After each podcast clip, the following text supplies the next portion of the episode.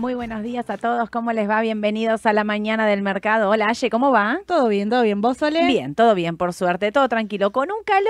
Sí, terrible, terrible. No te quejes. A mí me gusta, a mí me gusta el calor, Bueno. me gusta el verano. El team calor está con todo, el team verano. Acá ya mi team invierno se Sí, quiere sí, sí. morir. Ya llega con cara de este calor, no me lo aguanto más.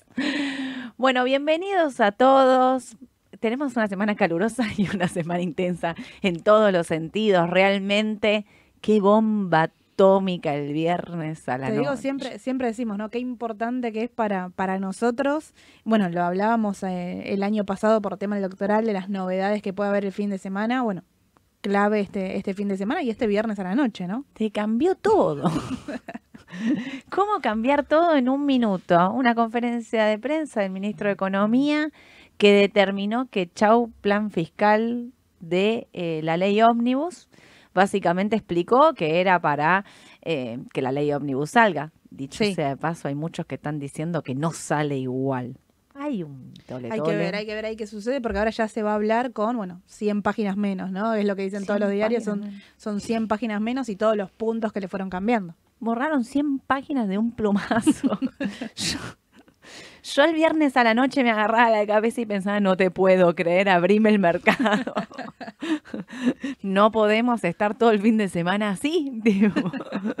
Después me pasa que me encuentro con mis amigos, qué sé yo, todos de otro mundo, de otra, como... No, bueno, como que no, y vos también, no, abrime el mercado, Claro. ya, por favor, te lo pido, porque esto cambia todo realmente. Los que pensábamos que, mm, que la ley ómnibus podía salir, digo los que pensábamos, porque yo decía, la ley ómnibus para mí va a salir, y lo que venía planteando la semana pasada, lo planteamos muchas veces con Edu, es, la ley ómnibus sale, sale con las reformas que necesita. Caputo para implementar su plan económico, y parece que no. Y eso era, era una de las claves, ¿no? Porque no es lo mismo que, que salga con las reformas que no. Ya se está hablando de que eh, una vez que, que salga, si es que sale y si es que se aprueba el martes, porque es una fecha que anda dando vuelta ahí como, como rumor también, Sí.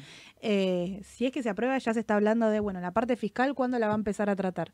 Porque era lo, lo más eh, relevante quizás y lo que quería hacer lo antes posible, ¿no? Básicamente era lo que necesitábamos, porque él habló entonces ahí, mira, puntualmente cuando dice, eh, además de, elimina de todo de, Sí. la, de la ley ómnibus, básicamente los artículos relacionados a la cuestión económica eran moratoria, aumentos de impuestos, retenciones, reforma previsional y electorales. También hizo claves, eh, cambios claves en el artículo sobre temas específicos como eh, eh, facultades, viste que le habían detergado- otorgado un poder especial, digamos, bueno, Sí. todo eso se saca.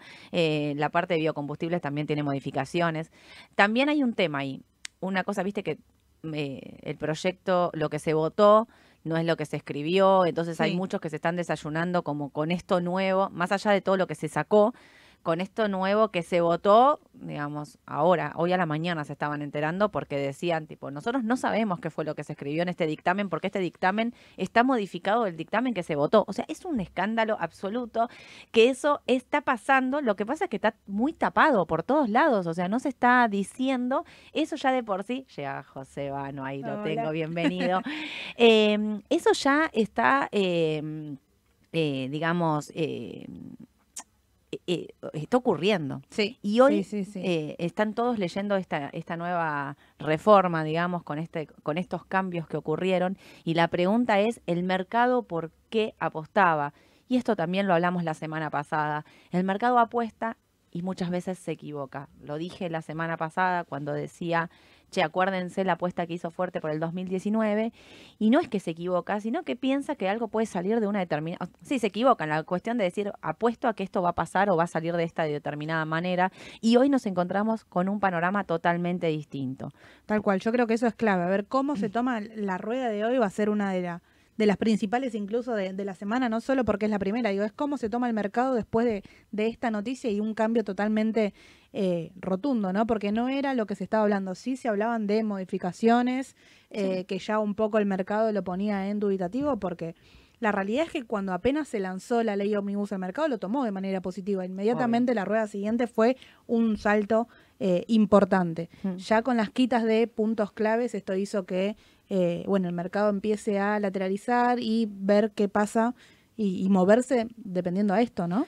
Totalmente. La pregunta que, digamos, como que yo me hago desde el viernes es cómo va a impactar esto en el mercado hoy.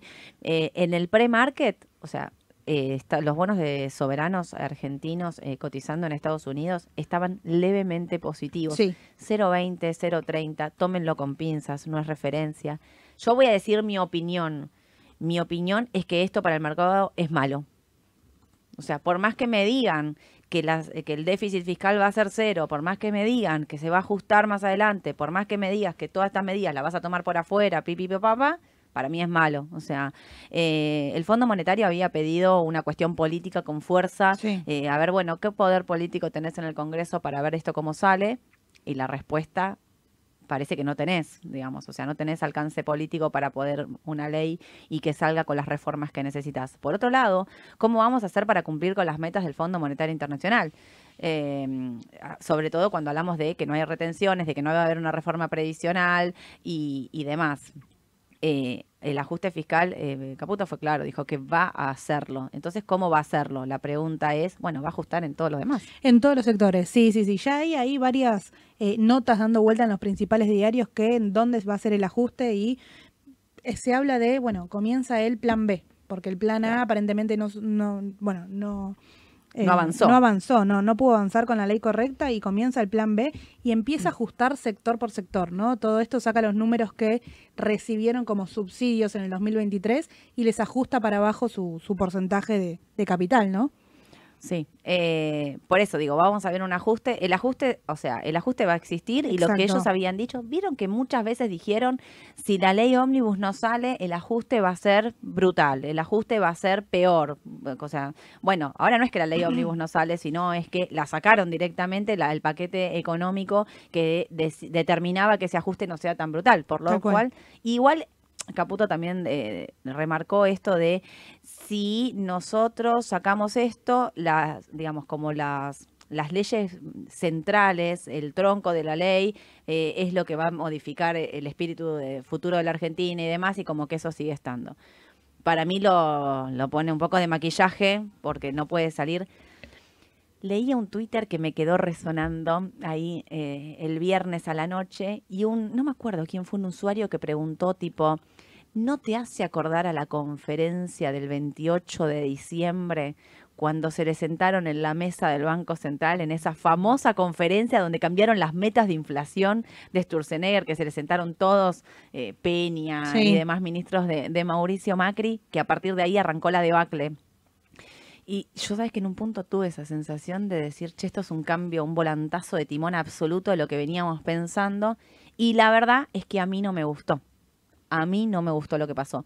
No me lo esperaba realmente. Si bien yo tenía dudas con respecto a que salga la ley ómnibus con las modificaciones que, que quería Caputo, no me esperaba absolutamente la conferencia. Entonces lo que vamos a hacer es recalcular nuestras cuentas comitentes. Tal cual, tal cual. Y ahí yo creo que la clave es sin duda medir el riesgo y lo principal vuelve a ser el entender qué es lo que estoy operando. Yo creo que eso va a ser lo principal, ¿no? Porque mientras, mientras todo el activo, mientras toda Argentina va subiendo, eh, uno diversifica en Argentina y lo tiene como eh, por ahí hasta el 100% de la cartera y no mide y siempre nosotros venimos diciendo, ya sea que sube o que baje, que Argentina es sensible a la política y es de alto riesgo. Entonces hay que ver cómo se toma esta noticia, porque si la toma de manera negativa, es normal si Argentina baja un 10% de un día para el otro, digamos, es un porcentaje eh, chico para la volatilidad que puede tener un sector de alto riesgo y tan sensible a los cambios, ¿no? Totalmente, sobre todo con lo que subió en los últimos mes y medio, digamos, ¿no? O sea, las subas eran violentas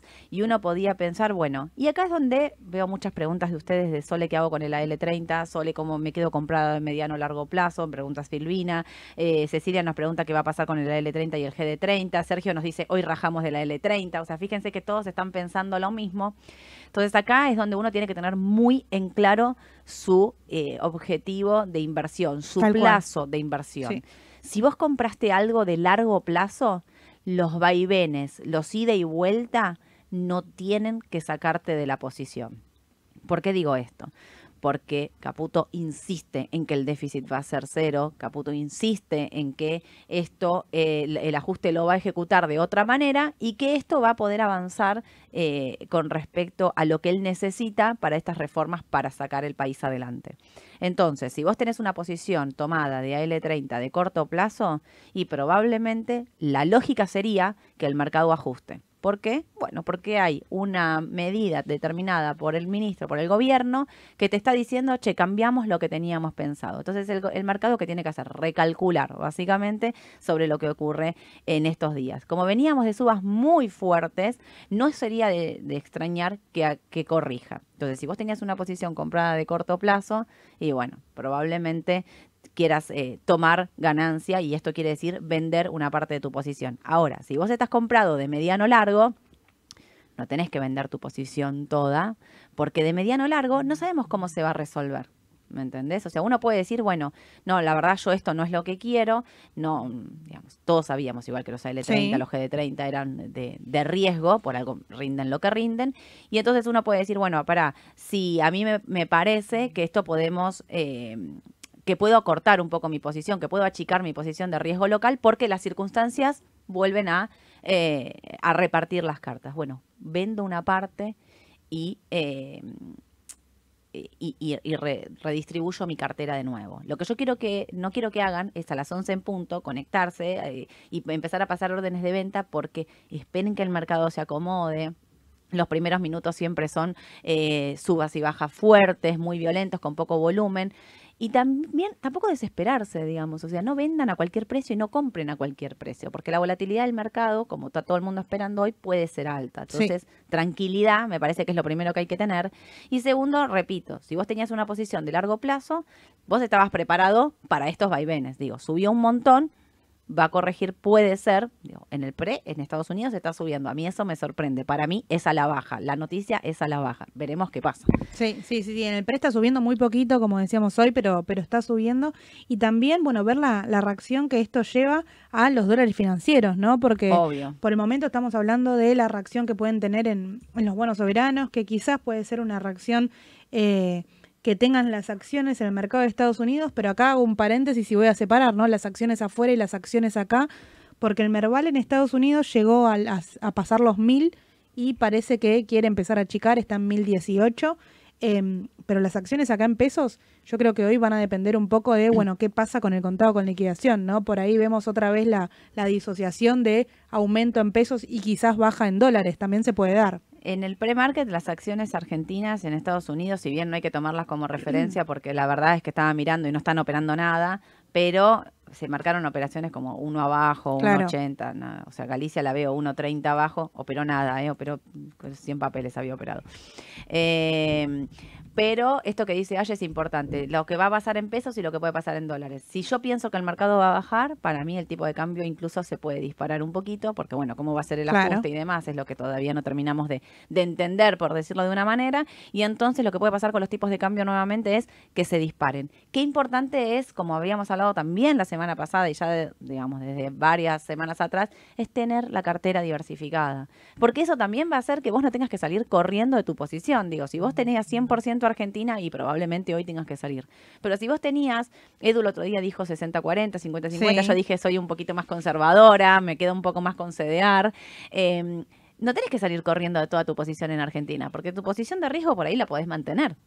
Digo, esto es ¿Vieron cuando uno dice, bueno, yo voy por un camino y tengo como trastabillo varias veces? O sea, digamos, esto no es una caída definitiva, decir, bueno, miren, vendamos a Argentina porque esto no va. No, Para mí es un llamado de atención fuerte. Es esta alarma, es este 28 de diciembre de aquel 2017 donde uno dice, a ver, cuidado con esto que puede no estar saliendo como queríamos y hay una diferencia. Acá llevamos mes y medio de gobierno y en ese momento ya ah, llevábamos casi dos años.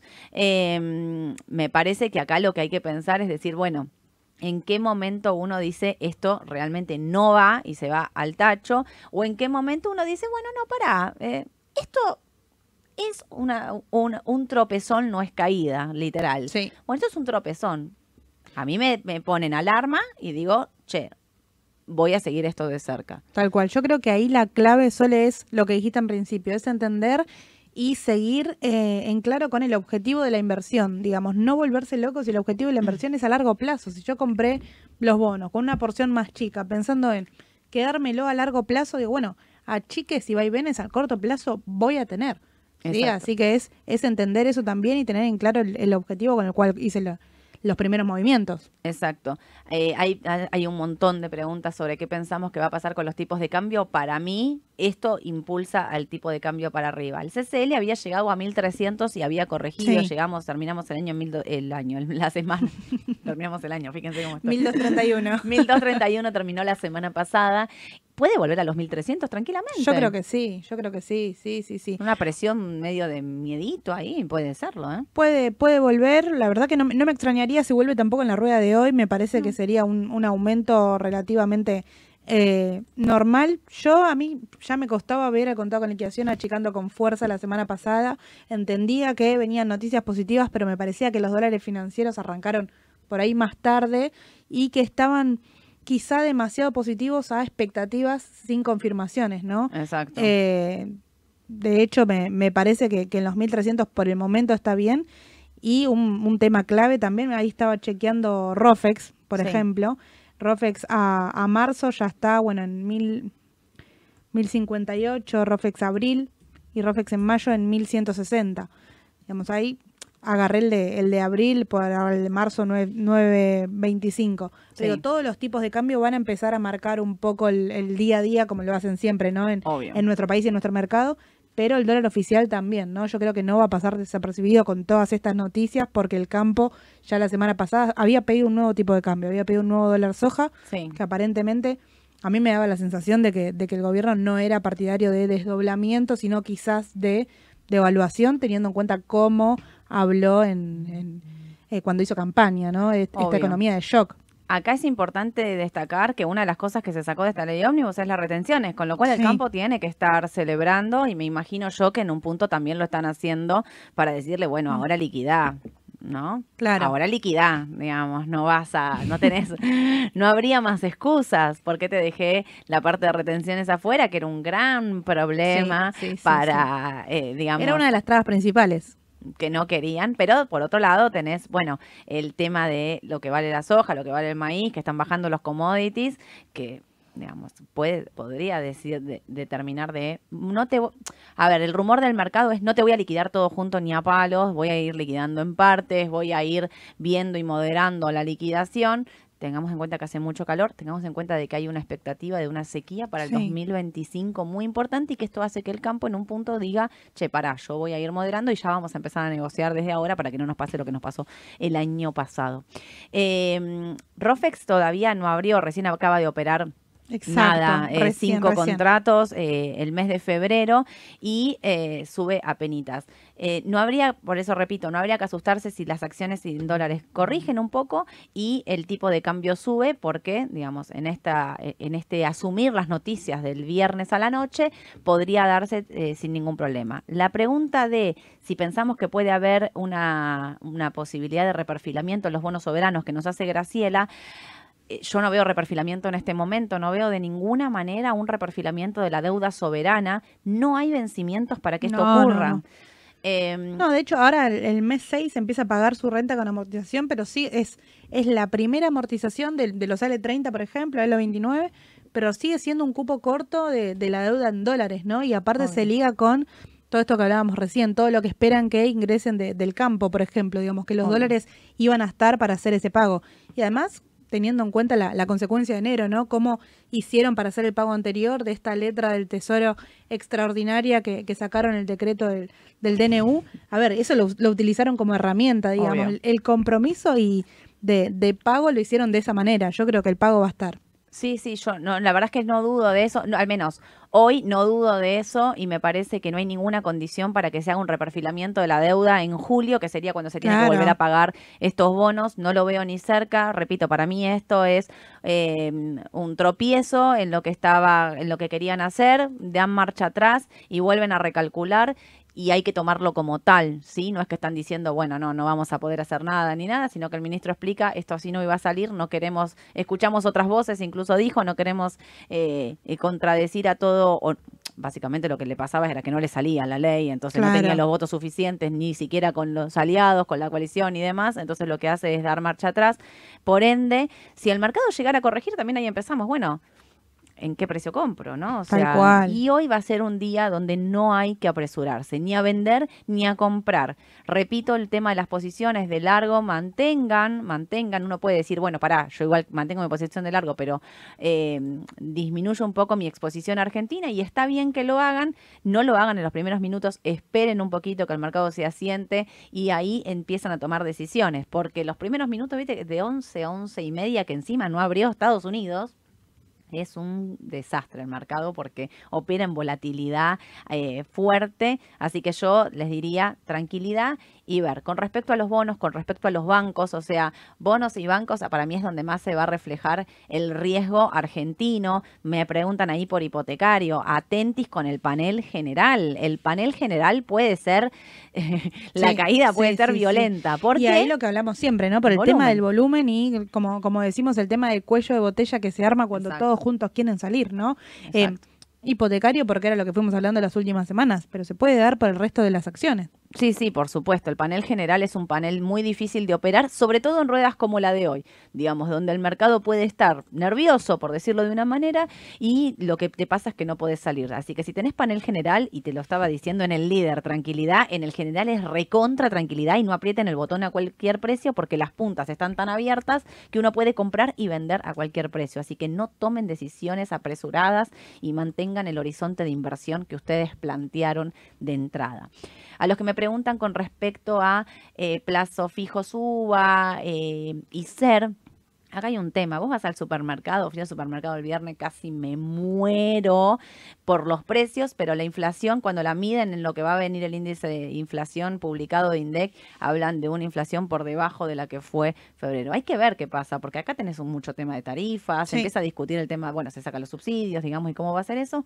La expectativa de inflación para este mes está entre el 18 y el 20, con lo cual yo estoy más para dolarizar eh, por, por CDR y para los que quieren obligaciones negociables o ENES, em, que para eh, comprar un bono ajustado por inflación. Y un bono ajustado este por inflación, en este contexto ya un 18 puede ser que esté, esté un poco en precio, eh, entonces tampoco es, es apurarse. A ver, como decimos siempre, si vos te pensás que comprar un buen ajustado por inflación y quedártelo a largo plazo es otra cosa, pero igual esperaría que achiquen un poco incluso para quedármelo para, para largo plazo. Y miraría, seguiría mirando, si, si hablamos de bonos en pesos, los duales. A mí me, me siguen gustando más los duales que los bonos ajustados por ser.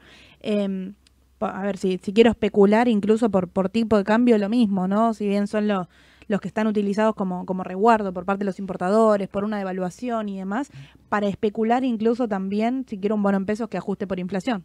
Sí, yo me quedo con los duales sin duda, como dice Aye, no lo dudo. Eh, para los que me están ahí, justo me estaban preguntando por, eh, por Habana, si me convendría esperar a la tarde. Habana es una empresa que viene subiendo un montón con una expectativa de crecimiento súper positiva. Así que si vos tenés Habana y ahí pensala, si la compraste para corto, bueno, andame monitoreando cómo arranca el mercado, qué es lo que pasa durante el día. La primera hora va a ser importante, cómo toma el mercado esta noticia y demás. Eh, y ahí vas a decidir si vender o no. Pero lo primero que te diría es, la primera hora déjenla pasar, esperen a ver cómo se pone bien el mercado y ahí también, si vos tenías Habana de largo plazo, Habana es una... Esto no cambia las posibilidades, no, crecimiento de Habana. No, cambia el crecimiento y no cambia la perspectiva de balance, porque se espera que tengan buenos rendimientos en cuanto a sus números, mm. eh, pero bueno, sí se puede dar que si se da la chique y Habana tiene, a ver, tiene buen volumen para lo que es panel general, pero puede tener ahí un, una chique igual que, que el resto de las acciones, ¿no? Obvio, ahí Pedro nos pregunta pregunta que expliquemos un poco el tema de las puntas, cómo funciona. El tema de las puntas es vos tenés compras y ventas. Si esas puntas están cerca, ¿qué es lo que pasa en el líder? Es porque hay compradores y vendedores hasta que en algún momento, bueno, alguien paga o alguien vende, digamos, y se ejecuta esa orden. ¿Qué pasa en el panel general? En el panel no es que hay un porcentaje lógico, pero Digamos, si vos ves que la compra está en 900 y la venta está en 1000, bueno, claramente ahí es que no hay opciones de compra y de venta, no hay el volumen suficiente para que vos operes. Entonces ahí es donde uno si ejecuta la orden a mercado o pagaste carísimo por ahí o vendiste regalado, digamos. O sea, 900 y 1000 por decir un número es que no hay puntos. En cambio, si ustedes miran Galicia, Pampa, y PF, van a ver que hay muy poquita diferencia de pesos, apenas pesos, en algún momento hay hasta centavos de diferencia miren el AL30, pasa lo mismo. Fíjense, en dólares es 37, no sé, 40, 4001, 4002. O sea, las puntas están tan pegadas que uno ejecuta esas órdenes sin problema. En el general, esto no ocurre de esta manera y hay unas órdenes muy abiertas. Em, ahora vamos a seguir hablando todo esto con este, José, este porque ya llegó. Este tema puntual es lo que pasaba con el Bopreal, que muchos decían, bueno, ¿por qué el Bopreal no es tan atractivo en el mercado secundario? ¿Por qué las empresas no están liquidando ahí? Bueno, justamente pasaba eso, ¿no? Primero que había muy poquitas operaciones y después que las puntas estaban muy abiertas. E incluso si uno quería liquidarlo, ya sea en dólares o en pesos, digamos, tendrían que bajar muchísimo el precio para poder hacerlo. Sí, exactamente. Muchas preguntas con respecto al Bopreal, el Bopreal que viene cotizando muy poquito en el mercado secundario, si bien el viernes se activó, hay una nueva licitación, Serie 6, se habilitó para llegar a estos 5 mil millones que ellos habían pedido, que, era la serie 1 que querían eh, llegar a 5 mil millones. Se habilitó, va a estar recitándose, son 900 lo que faltan para llegar a esta serie, que es la que puedes liquidar en CCL en el mercado secundario y la que puedes utilizar para el pago de impuestos. Se va a estar licitando y después ya arrancan la serie 2 y 3, que no tienen nada que ver con esto. Exacto, martes y miércoles serie 1 y después serie 2 y serie 3. Si bien no tiene fecha, siempre hablan de los primeros días de febrero, así que no sorprendería si sea jueves y viernes, por ejemplo. Sí, ya mismo. Sí, eh, Aye, cierro con vos. ¿Me querés decir todo? ¿Hay semana clave de balances en Estados Unidos? Sí, sí, sí. Ya te digo porque nos tiene que tener 100% alertas ahí. Eh, bueno, tenemos el, vier el miércoles, perdón, la decisión de las tasas de interés. Así que fecha aparte para, para tener en cuenta el miércoles en el mercado. Pero a partir de mañana, hoy vamos a tener un descanso de balances porque mañana tenemos... Menos mal, así podemos mirar a Argentina tranquilos. mañana tenemos Microsoft, Google, AMD, Pfizer, Starbucks, General Motors. El miércoles tenemos. ¿Todo eso mañana? mañana nada más. Eh, American Express, Baba, Qualcomm, Boeing. Eso el miércoles. El jueves tenemos de vuelta a las tecnológicas Apple, Amazon, Meta, Merck y Altria. El jueves yo creo que es un día clave porque va a ser después de la decisión de la tasa de interés con las conferencias. Tenemos el miércoles de la tasa de interés. Claro, miércoles dato de interés. Eh, y el jueves tenemos datos de IPC de Europa, así que es todo, todo junto ahí el día, el día miércoles y jueves. Y el viernes, bueno, cerramos con las más grandes petroleras, con Exxon y Chevron. Generalmente suelen presentar buenos balances, pero bueno, está el petróleo ahí en un tema de precios, así que hay que ver también qué sucede. Clave. Bueno, escúchenme una cosa, hacemos una pausa, dos minutos, entra José, gracias Aye por haber venido y por, bueno, a seguir esto. Sí, Nos mantenés informados por difusión, sin tenemos el canal, tenemos el canal para las alertas, así que ahí vamos a estar mandando los balances también balances y hoy los vamos a mantener informados con respecto a los tipos de cambio que esté ocurriendo por el canal de difusión de Raba, así que para los que no se sumaron, súmense que seguro está en la descripción de Raba, si no manden un mensajito al 11 55 27 0400 y les pasamos el link para que se sumen. Dos minutos de pausa, ya llega José Vano para que hablemos de todo lo que está ocurriendo en Argentina. Ya volvemos. Chau, chau. Chao.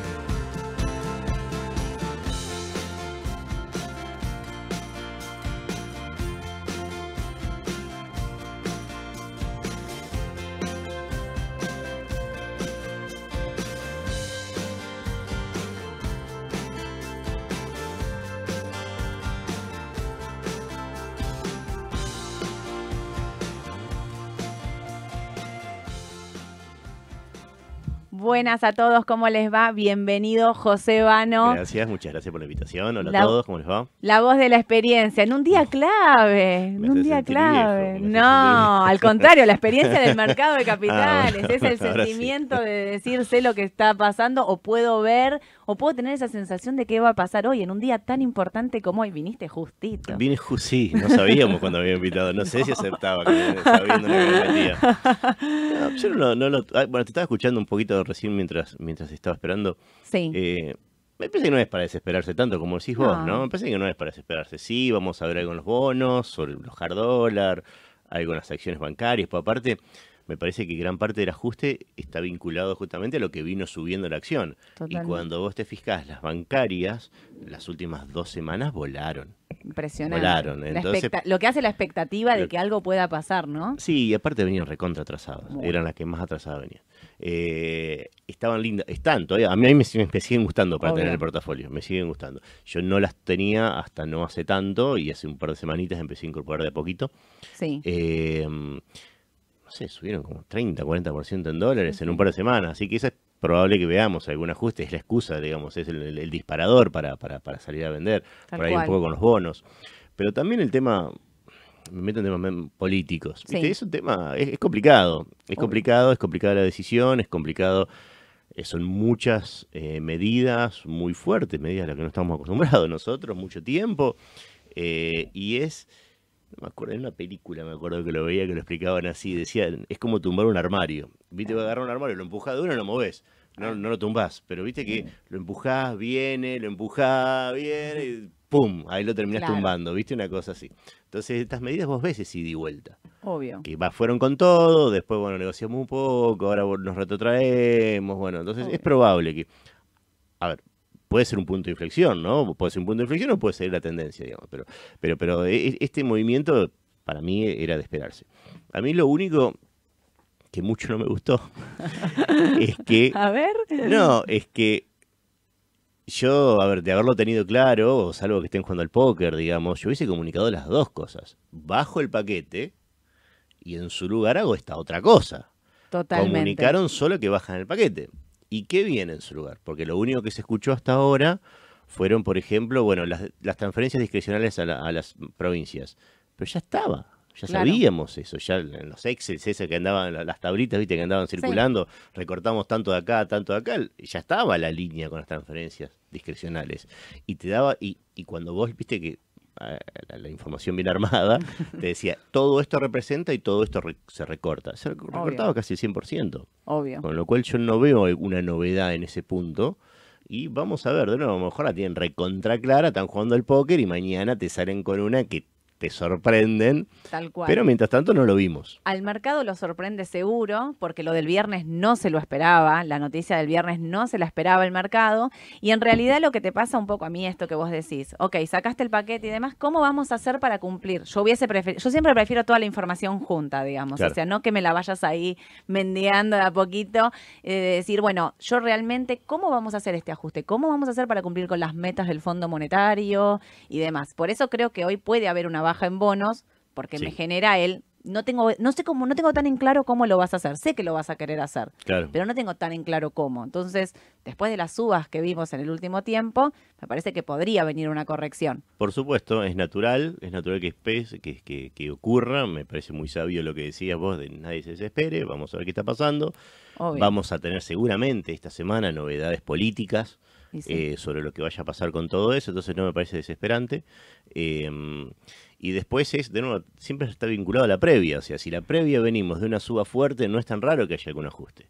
obvio. Y si encima le sumás el factor liquidez, perdón, construyo sobre lo que decías vos del panel general, o sea, si tenés una mega suba y encima poca liquidez, y ahí es probable que haya de efecto puerta 12, total eh, pero pasa que, pero, pero, pero efecto puerta 12, te digo, su- suena a un montón de gente. En realidad lo que pasa es que tenés una puerta muy chiquita. Claro. No es que, no es que está, va a salir todo el mundo desesperado. No me imagino ese escenario. No, Lo no, que no. pasa es que pones una orden por 5 millones de pesos y no, no la ejecutás. No, no. Entonces necesitas poco para, para, para saturar el canal en, en- en el país Son general, papeles que a veces operan 5 millones de pesos en todo el día, Claro, sí, en claro. todo el día y a veces en algunos casos ahora que empezaban a hacer volumen, porque Claro. por ahí eran papeles que operaban miles nada más y no, no podías, pero bueno, en la suba, viste, todo el mundo se copa y hay que tener muy en claro eso cuando compras, cuando nosotros decimos la poca liquidez hace que no quieras salir, por ejemplo, en un día como hoy. Y si vas a querer salir, tranquilidad, no te desesperes de entrada, porque esta puerta 12 hace que por ahí pueda salir a un muy mal precio, porque el mercado puede a veces tener un hachazo a la mañana, después rebota, digamos. Me parece que acá falta un montón de información, que son un montón de cartas que conocemos solo una, Sí. lo que decís vos, falta información. Falta información. No, y aparte, digamos, yo por ahí con un perfil un poco más agresivo, yo voy a estar más viendo oportunidad de entrar que de salir, probablemente. Obvio. Y bueno, por eso, tenés las dos partes. Sí, tenés claro. el que se asusta y quiere salir y tenés el que va a decir, che, yo aprovecho. Si los bonos bajan, no sé, me imagino, ponele en un caso extremo, pero de ve- van a 35 dólares el AL30. No empezamos todos de nuevo, che, Otra vez. 35 Y dólares. sí. y sí. Compremos. Sí, sí, a estos precios también ya son precios de compra. Que pasa es que, Claro. bueno, tenés ruido en el medio, pero sí. Pero bueno, también estas, estas volatilidades son oportunidad de compra, como está diciendo José, y esto también es importante el tema de lo que decíamos al principio, tu perfil de inversión. Si vos compraste algo de largo plazo, no te- hoy no tenés por qué No. salir corriendo. Al menos a mí me parece, no sé si esa es tu opinión. No, estructuralmente no. No, aparte, bueno, ahí me meto un poco teoría de portafolio. digamos, encanta. Por lo menos yo, mi, mi, mi, teoría de portafolio. Dale, Mi la propia, me gusta, para Eh, eso tenés, escuchamos no, otras no, opiniones. Igual no estoy inventando nada, estoy diciendo cosas que ya todo el mundo sabe, digamos, ¿no? Pero yo en el portafolio tengo una parte más de largo plazo, una buena parte, y ahí depende del perfil de cada uno. Si sos más conservador, esa parte tiene que ser más protagónica, si sos más agresivo, más chiquita. Entonces ahí tenés índices, no sé, tenés el SPY, tenés. QQQ, tenés algunos bonos, si puedes tener un bono del Tesoro de Estados Unidos o algunos bonos así de largo plazo, ETFs de bonos, digamos, ese tipo de cosas. Y después sobre eso, después em- em- empezás a sumar otras categorías. Y siempre guardás un pedacito para el trade, Obvio. digamos, ¿no? Que también depende de tu perfil, podrás tener 10% guardado para el trade o, no sé, 50% para eso. Obvio. Distintas velocidades, lo primero lo compras y probablemente no lo, no lo, no lo vendas nunca en tu vida, probablemente. El SPY capaz no lo vendes nunca en tu vida. Obvio. Eh, y, y- y lo, y lo de trade es de trade. Obvio. Entonces, ¿qué hacemos con esto? Y bueno, probablemente lo de trade, sobre todo si venís con una ganancia, sea tu oportunidad de tomar ganancia y ver un poco lo que está pasando. Total. Pero la estructura del portafolio yo la respetaría. No, no- no pegaría volantazos en el portafolio completo solamente por una noticia que todavía está dada a medias. Totalmente. No, por eso digo, conocimos una apenas un poquito de lo que va a empezar a venir. Y yo coincido en esto que dijiste al principio vos de no podías ir por todo de entrada. Sabíamos que algunas cosas ibas a tener que modificar. Bueno, por ahí llama la atención una modificación tan grande con respecto a lo pactado o a lo pensado. Pero bueno, también si sabías que no iba a pasar, ¿para qué te la vas a jugar a ir a, a una pérdida en el Congreso si por ahí no pasaba eso? Negociás, empezás a negociar cada cosa sí. por afuera, que creo que es lo que necesita la Argentina, negociar para salir adelante. Sí, sí, y vamos a ver qué sale, pues aparte, digo, eh, la, la- la- la respuesta, perdón, me colgué, la respuesta de- de- del gobierno fue, bueno, vamos a ir por los may- por mayores ajustes de la de- de- de- del Estado, digamos, del Sí. costo del Estado. Excelente. Si haces eso en lugar de subir impuestos, mucho mejor. Es lo que todo el mundo que pensaba que, íbamos a hacer. Claro, es lo que queríamos. Si lo puede hacer, bravo. Me alegro que haya pasado esto. Claro. Totalmente. Es que en realidad todos habíamos eh, empezado pensando que iba a ser de esa Sí, manera. sí, y de sí. después nos dijimos, bueno, no, los números son bastante peores de lo pensado, hay que ir por este lado también. Y ahora parece que hay una marcha atrás. Veremos. Sí, sí, ahí igual. Si vos mirabas bien los números, había, me parece que había alguna duda de que si podían o no recortar de una a cinco puntos del PBI solo con, con, con achique de, de- de gastos. Porque viendo estructuralmente, viste, Claro. los gastos, casi todo es eh, jubilación o algún tipo de asistencia social y demás, que es muy difícil de cortar. Lo que pasa es que cuando vos ves también el costo total del- de la carga del Estado para la sociedad, Obvio. no es solo el Estado Nacional. De hecho, el Estado Nacional es minoritario cuando le sumás provincias más municipios. Claro. Entonces, también cinco puntos del, C- del PBI, haciéndolo solo uno de los tres jugadores, es complicado. Totalmente. Entonces, tal vez puedan, de este modo, forzar un poco a que las provincias hagan los recortes también. Viste que siempre decimos, bueno, un poquito agresivo el presidente diciendo los voy a fundir, bueno, un poquito agresivo, pero digo, con ese tipo de recortes, digo, tal vez fuercen a que haya también alguna reestructuración, algún, alguna también sensación de que hay que ser, este, hay que ahorrar un poco en las provincias y colaboremos entre los dos este, con, con, la baja del gasto público. Y que a la provincia no se le empiece a ocurrir emitir cuasi moneda y demás, porque si no, ahí es no quiero ajustar y en realidad sigo haciendo lo que quiero. Digamos, lo de La Rioja es un, algo que para mí no va a prosperar en el resto de las provincias. No. no, y no va a prosperar en La Rioja tampoco. Tampoco, aparte. Tenés razón. No sé, después veremos, pero a mí no me suena que alguien felizmente te vaya a tomar un papel de La Rioja, digamos. No, lo veo. Entonces, si todo el mundo lo rechaza, no va a ser moneda. Tal cual. Te cambio un poco ah, de, sector, digamos. Hablamos de eh, bonos soberanos, hablamos de acciones, hablaste de bancos. ¿Qué pensás con respecto a los bonos SER, a los que están ajustados por inflación? Estamos en este dilema de ¿están caros o están todavía en posibilidad de compra? ¿Vos cómo lo ves? Yo tengo el mismo dilema que vos. Te iba a preguntar a ver cuál era tu... No, es, es un tema, es un tema, porque yo creo que hay un tema, hay, varios factores, digamos. Cuando vos mirás la curva de bonos y decís, TIR de los bonos SER, eh, inflación menos 30, inflación menos 40, esto es un disparate. Obvio. Esto es un disparate. Tiene que caer el precio o estabilizarse mientras la inflación sigue subiendo y en, algún momento vos deberías tener una pérdida contra la inflación, porque la vas a tener, digamos, de acá al, vencimiento del bono, todo ese 30, 40% lo vas a tener que devolver en algún momento. Obvio. La duda es si ahora o después.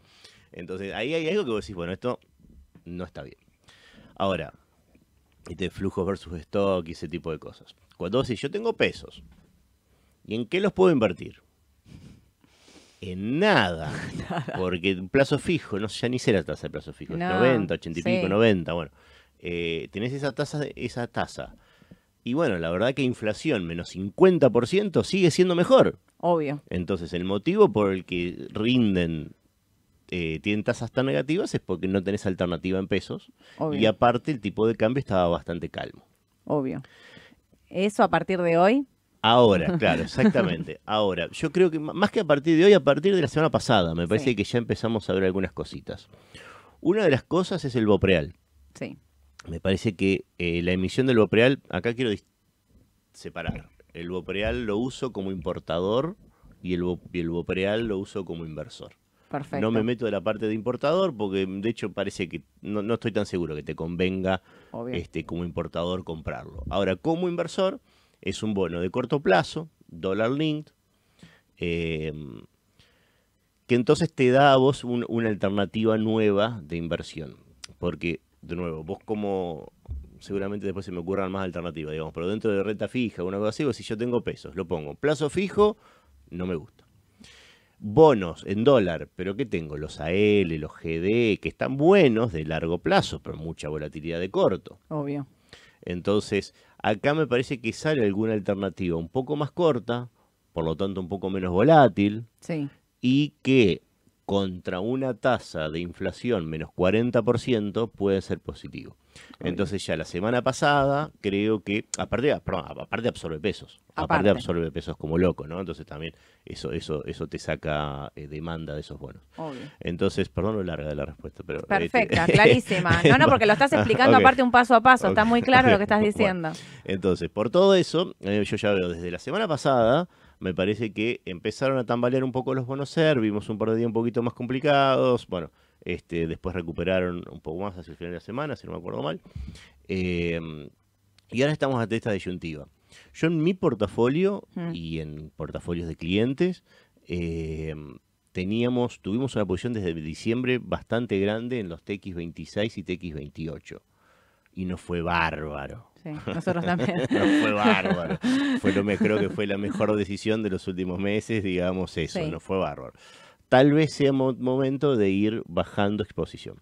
Ahora, de nuevo, como, no, como era mucha, digamos, proporcionalmente al tamaño del portafolio, quiere decir era mucho, yo no vendería completamente, pero yo sí iría de a poquito saliendo de estos bonos ser para tomar posición. Te digo, Copreal me parece una buena alternativa. Bueno, ustedes hablaban de los duales recién, me parece una buena alternativa. Pero la verdad que con dudas, porque de nuevo al principio de diciembre me preguntaba, yo no tenía la menor duda de que había que comprar Buenos Ser de cabeza con todo. Ahora tengo un poco más de dudas, Estoy no me la jugaría tanto. Estoy igual, exactamente igual. Yo en diciembre estaba convencida y aparte ahora, aparte de todo eso que vos explicaste, yo también pongo y, y- y les explico siempre a los seguidores esta cuestión de la expectativa que había de inflación con respecto a enero. Eh, y los Claro. números que van a estar viniendo, Claro. digamos. Si Claro. nosotros decíamos, bueno, ya diciembre vino 25.5 y era por debajo del estimado. Si enero va a venir por debajo de 25.5, se habla entre un 18 Sí. y un 20, que no, siempre digo lo mismo, no importa que en tu vida real el número sea otro, Tenem- estamos pensando en una inversión, en un bono que ajusta por el índice SER, el que publica el INDEC, entonces vos tenés que decir, bueno, che, este bono por ahí no tenía una expectativa de una inflación mucho más alta de la que van a estar publicando. Sí. Ahí es el primer ruido que a mí me empezó a surgir, Sí, sí, sí, sí. digamos, sí. Y, y tenés otra presión sobre el tipo de cambio también, obvio. que se despertó, porque no es una carrera de tasas. Vos decís, yo tengo dos autitos. Este me lleva a la velocidad del ser, esta me lleva a la velocidad del dólar. Arriba de cuál de los dos pongo la plata y a ver cuál me llega más, más, más, más lejos. Digo, Exacto. Eh, Y a veces estás más en uno, ¿viste? Si haces porcentaje, a veces estás más en cero, a veces estás más en dólar. Digamos, nosotros la semana pasada veníamos diciendo soltar un poco de bonos atados al CER, TX26, por ejemplo, 28 sobre todo. Los más cortos no los consideramos porque ya decíamos para nosotros estaban como demasiado en esa Sí, curva. no, nunca entramos, yo tampoco menos nunca entré. 80 me parecía No, no, sí, sí, un- delirio el TX24 y pensar, bueno, por ahí sí pasarte más a, a tasa eh, a dólar, digamos, o CDR o ON o incluso Claro. un dual. Incluso Bueno, un dual. A ver, CDR, SOBN, eh, por, sup- eh, por supuesto estamos hablando de otro nivel de riesgo, ¿no? Por Obvio. eso yo, yo hablaba del mismo nivel de riesgo. Exactamente. digamos, o, o comparable, digamos. Eh, no, y después, en Argentina, cuando hablas del dólar, ¿cuál dólar? ¿Qué el, dólar? El MEP, el oficial o, o- o cuál. Eh, ¿Vos también, cómo ves el tipo de cambio? eh, me metí sola en esta. aquí. ¿Viste? Me la dejaste ahí, no podía no Ah, bueno. preguntarte. ¿eh? Eh, sí. Bueno, eh, no, a ver, el MEP tuvo ya su, su recorrido. Sí. Yo no sé si tiene. No, la medida que tengas, eh, por ejemplo, el Bopreal me parece que fue muy importante por, por cómo te reestructura y más con una nueva licitación. Aparte, ya está sumando, va a sumar como 5 mil millones, o sea, ya es un bono grande. Eh, me parece que te, te- te reconfigura un poco. Eh, y vos tenías el tema de la brecha. Entonces, cuando mágicamente, creo que fue tan chiquita como 15% Sí. que llegó a ser la brecha entre el oficial y el MEP, ahí todo te decía, bueno, si tengo que elegir uno, me parece que voy a elegir el... Bueno, en realidad si tenía que elegir uno, elegía la inflación, digamos. Pero, después de elegir la inflación, digo, eh, eh, elegía eh, el, el- el MEP. Eh, ahora ya con una brecha de este tamaño, empezás a decir, bueno, si hay una convergencia, ¿dónde va a ser esta devaluación de 2% que se están diciendo por mes? Ya sabemos. A ver, no, se, no dijeron de acá por toda la eternidad, dijeron creo que hasta marzo. Sí, Con lo cual, aparte de marzo, ya, está, ya tenemos encima. ya estamos. Eh, ya, ya estamos, digamos. Y después no sabemos si va a pegar un saltito o si van a empezar a devaluar a otra velocidad. Entonces Uy. me parece que ahora los dólares los, los dólares oficiales Hmm. pueden ser un poquito más, más este, atractivos que el MEP. Por ejemplo, eh, o sea, dual linked, a eso te estás refiriendo Exacto, sí, directamente. Perfecto. Y ahí antes hablaste del tema de la brecha. Dijiste, Sí. la brecha estaba en, el en 15, Sí. ahora está en alrededor del 50. Eh, ¿Pensás que un hecho como el que pasó del viernes, lo de la, la conferencia de Caputo, la, puede llevar esa brecha a volver a subir? No sé, estamos en el 50, llevarla a Y 60. Probablemente, 70. porque acá en Argentina cual- cualquier mala noticia te lleva al dólar. Obvio. Entonces probablemente tengamos una- un pequeño aumento de, de- de brecha. Con caída. O sea, de nuevo, luego la brecha Obvio. la haces entre la paridad entre la L30, ponele, y el L30D. Ahora pueden caer los dos. Si uno cae más rápido que el otro, te agrando te achica la, la- la brecha, ¿no?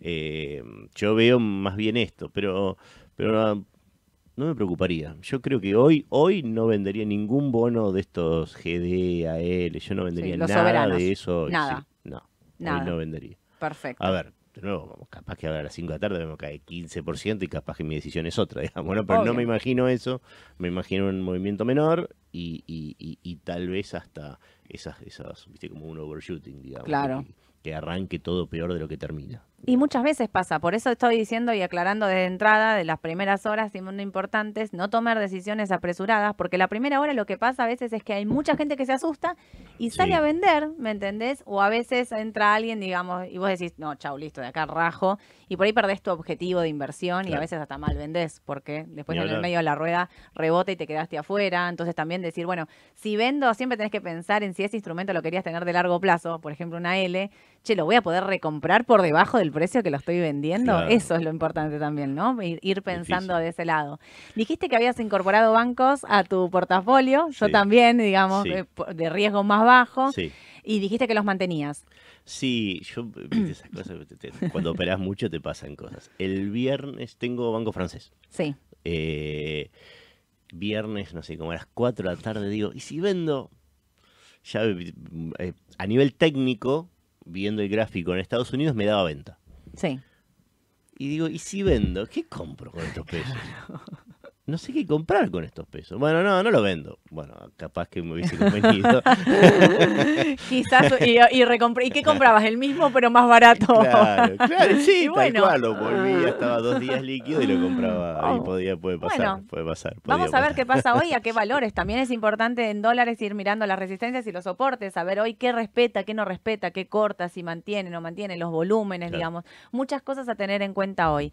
Pero bueno, bancos, Bancos sí. Tenemos. Bancos sí. energéticas, Pampa, Sí. por sí, ejemplo, sí, yo- IPF, que que, es un caso siempre aparte. sí, yo no, no soy muy eh, fanático. Bueno, a ver, no, fanático no sé de nada. Fanático no sé de nada, Perfecto. digamos, voy hacia donde me parece que haya ganancia, digamos. Ok. También los puse en unos términos desordenados. Ahora, eh, yo ya con, con dólar, con lo, lo dije tantas veces ya, perdón, pero el, el- el- cuando el índice Merval, medido en dólares, está 900, 1000, a mí me deja de gustar. Ok. Estructuralmente me deja de gustar. Lo ves toda la historia Argentina. No, desde que el peso es peso, desde la ley de convertibilidad, vos medís el índice Merval en, en- en, ah, dividido el tipo de cambio MEP, digamos, dividido el, el tipo de cambio, eh, y te da pisos de 300, techos de 900 a 1000 puntos. Sí. ¿Lo puede perforar? Sí, en el 2001 perforó hacia abajo y en el 2017 perforó hacia arriba y llegó como a 1800. Sí. Ahora, tuviste dos momentos que deben sumar dos años, desde los 90 hasta acá, en el que estuvieron fuera de ese rango. Y Clarísimo. tenés muchas chances de no errarle si pensás que esto es un techo. Perfecto. Ahora, estructuralmente puede pasar que tenés algunas mejores que otras, por supuesto. De hecho, yo te acabo de decir que tengo bancos, con lo cual digo, no es que no compro por un tema, pero hay que tener mucho cuidado. Muy Hay que tener- selectivo. claro, la suba que- puede ser selectiva a partir de ahora. Exactamente. Entonces, yo te digo, con el índice Merval en 300 dólares que hice, podés ver mi log de operaciones, me compré un, un fondo de acciones argentinas. Perfecto. Pum, lo dejé un año y medio. Llegó como 800 y pico dólares, lo vendí. Listo, porque ahí todo me gustaba. Claro, no tenías... Todo me gustaba. Y no, no, no, no- no tenía bien que ver, todo me gustaba. Me compré un fondo completo, fui al, al- al Merval completo. Eh, cerca de 800, 900 puntos, rescaté el fondo y a partir de ahí con mucho cuidado. Entonces, Pampa puede ser una buena empresa, eh, pero, pero digamos, no, no son muchas las empresas que, que yo, No. que yo te vaya a decir me gustan. Y en el panel Merval, el, perdón, en el panel general, tenés para divertirte. Obvio. Ahí tenés el que le gusta el cachengue, ahí tenés de todo, digamos, pero, pero, pero es eso, es eso. ¿no? Los galponeros están a full y Claro. estuvieron... No, y que te puede ir muy bien, en serio te puede ir muy bien, también te puede ir muy mal. No, no, sí, sí, es de un riesgo aparte Claro. el general, digamos. Claro. Pero, pero no apto tiene- para cardíacos. Pero también es estructural, es algo que vos ves comportamiento siempre, lo vimos también en 2017, 2018. ¿Qué pasa? Vos tenés plata. Sí, Pensalo, pensalo como en términos de real estate. ¿Viste? En términos de. Vos decís, bueno, yo tengo la guita y hay oferta. sí, ¿Qué me compro? Y bueno, el, el departamento más lindo en la mejor zona. total. Ahora sí sigo con la plata, pero no hay en la mejor zona. Me voy a las zonas de alrededor. Lo ves geográficamente, lo ves. Cuáles son los barrios principales y cómo van creciendo alrededor. Acá la mejor zona es comprarte los mejores papeles del Merval. Ahora, cuando ya todos los ratios y cuando los precios te dicen acá no hay mucho más para subir, Mm, empiezo a ir a las zonas aledañas, que es me voy al general. Entonces vos ves, cuando el índice Merval te llega a eso cerca de 900, 1000 dólares, 900 barra 1000 dólares, eh, y bueno, nos tenemos que poner creativos y vamos a buscar valor en esas otras empresas más chiquitas. Nosotros somos los genios de la creatividad. es real, es es real, porque empezás a mirar cuando, al- o sea, cuando el Marval estaba en 300 puntos, a nadie se le ocurría ir y comprar un Semín, una Ledema, un- ni ni ¿Para- las mirabas. Claro, ¿para qué lo ibas a hacer si tenías una, de nuevo, si tenés la- el mejor departamento en la mejor zona esperándote, ¿para qué te vas a comprar uno que tenés que arreglar y qué sé yo cuánto? Arrancás por ese. Totalmente, totalmente. Y ahí apartado, Aluar y Texar, que son estas dos exportadoras que están siempre en Sí. valor alrededor de un dólar.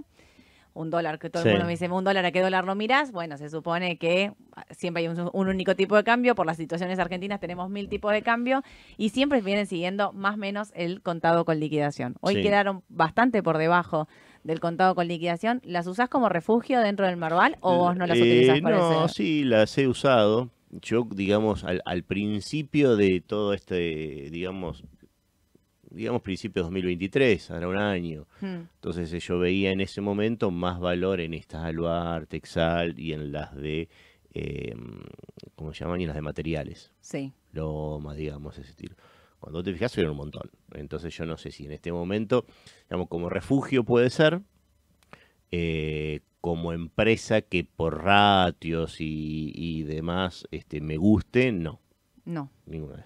Ok, afuera. No, no, a mí, de- No, no, de a mí me gusta bancos. De vuelta me gusta bancos, perdón que esté pero... me gusta, me gusta porque estás convencido y lo estás explicando hasta por qué, o sea, no, no hay mucha, Sí, sí, mucha vuelta. Perfecto. Y te llevo los últimos minutitos a Bueno. Estados Unidos. ok.